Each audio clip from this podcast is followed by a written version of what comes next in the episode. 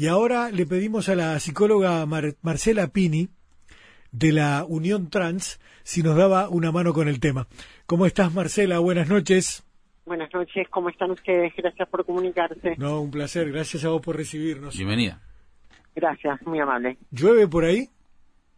No, yo estoy en este momento, mira, te cuento, estoy en un ómnibus yendo, retornando para mi casa, yo vivo en Ciudad de la Costa. Ajá, y no llueve, o sea que... No está lloviendo, decime que en Montevideo tampoco. Ah, bueno, así que por ahora venimos zafando, pero dicen que en Maldonado y Rocha llueve a cántaros, pero bueno, no lo sé si, no sé si vendrá para acá, pero posiblemente, ¿eh? así que hay que estar atentos. Bueno, veremos, veremos, veremos. Bueno, Marcela, este... Mm, sí, el Uruguay ha, ha logrado avances, eso es notorio lo reconocemos todos, pero como siempre en la vida hay, hay amenazas, hay dificultades y hay temas que tenemos que encarar todavía, ¿verdad? Exactamente, sí. Sí, así es. ¿Cómo la ves? ¿Cómo, cómo ves la coyuntura y la, y la situación en un día más del orgullo LGBTI y más? Bueno, yo te cuento que mm, yo formo parte de la colectiva Unión Trans. Justamente nosotros para, para nosotras, este, hoy es un día que también cuestionamos esta cosa de del orgullo, ¿no? Porque, eh, a ver, nuestra colectiva específicamente se dedica a, trabajar eh, por los derechos de las personas transexuales, trans y trabas de este país. Mm, traba con esta concepción este más arraigada en, en el ¿no? No, no, no, al contrario, es una identidad política en donde muchas compañeras deciden también identificarse con la palabra traba, es, es una es una identidad política que viene de, la vecina orilla. Claro, no, yo lo veía por el lado de el que dice traba de manera despectiva y, estigmatizante, ¿no? En eso te, en eso eh, estamos hablando desde otro lugar. Yo te digo quienes se autoperciben como trabas como una como una consolidación de determinada identidad disidente este y también tiene que estar respetada desde este lugar, no desde quien no habita una identidad disidente y, nomina a un otro de una manera despectiva. Desde ese lugar no nos estamos parando. Este, tú dices, ha habido avances, sí, sin duda, sin duda que ha habido avances, pero en esta cosa de, de pensar el Día del Orgullo, ¿no? Este, también eh, esta cosa del orgullo también ha salido de, una concepción bastante homonormativa de la diversidad sexual.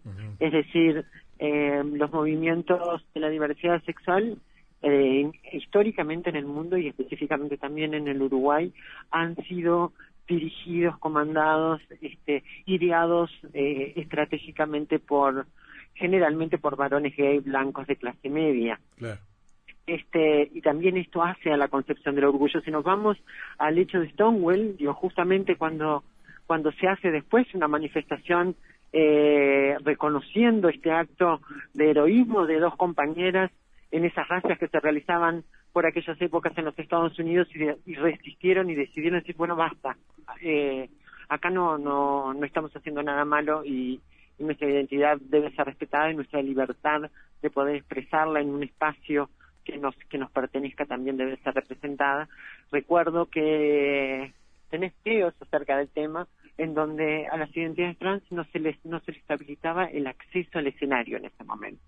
Y ante la lucha de, una compañera de, subir, porque estaba siendo dirigido también ese acto por, por un varón gay blanco, eh, heteronormativizado, digamos, o homonormativizado eh, nosotros cuestionamos también esta cosa de, del orgullo, más allá de que reconocemos los derechos para toda la colectividad LGBT, pero pensemos que recientemente tenemos una ley integral para personas trans con la realidad que significa este las condiciones en las que las personas trans eh, viven en, en este país. Digo, pensemos que la expectativa de vida es alrededor de unos 40 años, eh, en donde peleamos por una ley integral para que se tuviera un acceso a la salud, se tuviera acceso al trabajo, porque una cosa son los derechos, otra cosa es la accesibilidad a los derechos. Entonces también ubicarnos desde este lugar porque si pensás en las siglas ya nada más, LGBT, la T está a lo último. E históricamente también las identidades trans hemos estado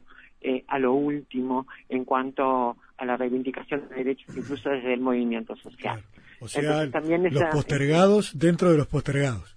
Sí, claro, Sí, sí, sí, sí, sí, y sin embargo siempre quien hemos estado ahí defendiendo tanto el matrimonio igualitario como cualquier ley que aborde los derechos humanos eh, y la perspectiva de derechos de la diversidad sexual, siempre tenemos a las personas trans y específicamente a las mujeres trans en la primera línea de batalla. En Stonewall estuvieron en la primera línea. O sea, ustedes, claro, han, han, han cultivado un, un, un ejercicio de la tolerancia brutal para poder eh, vencer distintas etapas, distintas y sucesivas etapas para poder reivindicarse como, como parte de un colectivo y, de la sociedad toda, ¿no? Sí, claro, sin duda. La, la lucha no ha sido solamente una lucha cultural hacia hacia el común denominador de la, de la ciudadanía, sino que también ha sido hacia la interna de los colectivos.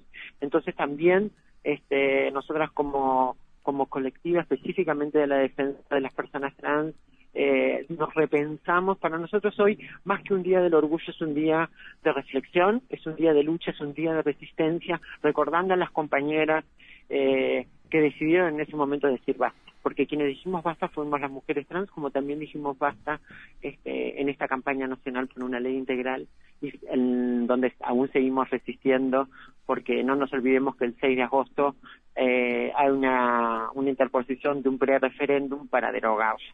Este, entonces también tenemos que enmarcar este Día del Orgullo este, del colectivo LGBT dentro de este marco. Me parece que en el Uruguay es importante porque la campaña nacional por la ley integral trans, por primera vez en la historia de, la de los movimientos de la diversidad sexual, puso la voz trans en primera persona.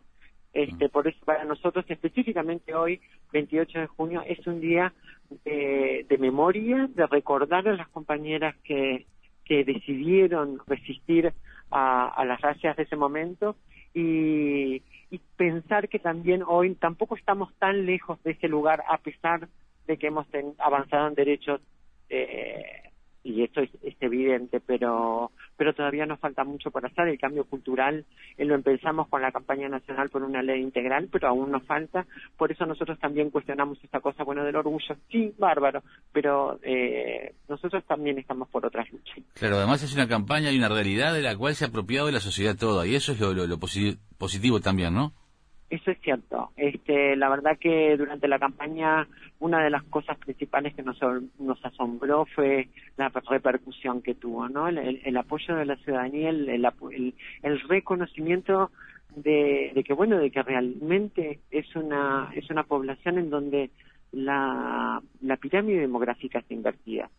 Si pensamos este en el que si en el total de la población tuviéramos una, una pirámide demográfica estaríamos ante una emergencia poblacional. Porque una mm, pirámide demográfica invertida lo que quiere decir es que tenemos mayor cantidad de personas jóvenes y no hay envejecimiento trans. Si esto pasara con, con toda la sociedad, no tendríamos envejecimiento de las personas y estaríamos ante, yo diría que hasta poder pensar en un genocidio eh, cultural, social y obviamente sobre los cuerpos de, las personas, que también debería de ser así, debería de pensarse así para, para una comunidad como es la comunidad trans. Entonces, por eso también tratamos de enmarcar este día dentro de esta concepción, de decir, bueno, eh, sí con, con la avanzada en derechos, pero no nos olvidemos que aún las personas trans seguimos siendo postergadas y es la primera vez en la historia, por eso por eso creo que ha tenido tanto éxito la campaña nacional por una ley integral y ha sido aprobada, este, porque es la primera vez que el movimiento social eh, tiene a las voces trans en primera persona, ha podido reconocer, se ha hablado de cuál es la realidad de las personas trans y eso ha cambiado el paradigma cultural de este país. Claro. Marcela, mira, me, me interesa mucho que podamos hablar más largo de esto, pero hoy se terminó el tiempo. Así que si no te complica, Marcela, eh, vemos de coordinar para, para otra noche. Cuando para, ustedes quieran. Un espacio más temprano para tener un poco más de tiempo, porque está bueno que podamos. Recién me estaba preguntando, y e, en estos meses de aplicación de la nueva normativa, eh, ¿ya ha cambiado algo? Digo, este, eh. este, para plantear la pregunta. Claro, claro. Digo, para dejar planteado el tema, porque está bueno ver si, si la, respuesta es afirmativa, ¿qué, ha pasado y qué podemos mejorar? O cuáles son los desafíos de futuro en esta materia, ¿no? Que me parece de, enorme importancia. Así que, Marcela, quedamos en contacto porque además tenemos que hablar justamente también de, de esa instancia de pre-referéndum que está planteada, eh, es legítima, uno puede no estar de acuerdo, pero es legítima y hay que dar la batalla política, naturalmente. Es, legítima, pero tú sabes que nosotros empezamos a, plantear y justamente salió la institución, y esto para terminar, la Institución Nacional de Derechos Humanos a reforzar la postura que veníamos planteando del movimiento social. Habría que empezar a repensar que en el Uruguay eh, los derechos pueden ser plebiscitados. Los derechos humanos a nivel internacional como recomendación de la Comisión Interamericana de Derechos Humanos es que los derechos humanos no pueden ser plebiscitable. Si hoy plebiscitamos el derecho a la identidad de género, mañana podemos plebiscitar el derecho a la vida y me parece que estamos complicados claro. si empezamos por ese camino. No, no, entiendo, entiendo y de acuerdo totalmente. Este, pero bueno, hubo un sector de la ciudadanía que, tenía la preocupación, hizo el planteo, siguió las reglas. Este, hay que dar el debate y hay que dar la batalla política, lógicamente, ¿no? Este, por lo menos como está planteada la cosa. Así que, si no te molesta, te llamamos más adelante, Marcela, ¿sí? O hasta puede venir por la radio. Seguro. Seguro. Bueno, un gracias. como no. Dale, gracias Marcela. Buen retorno a casa y estamos en contacto, ¿sí? Que Muchas gracias, buena noche y buena, buenas elecciones. Muchas gracias. igualmente, gracias. Muchas gracias. Es un acto de ciudadanía importante. Arriba. bueno, claro que sí.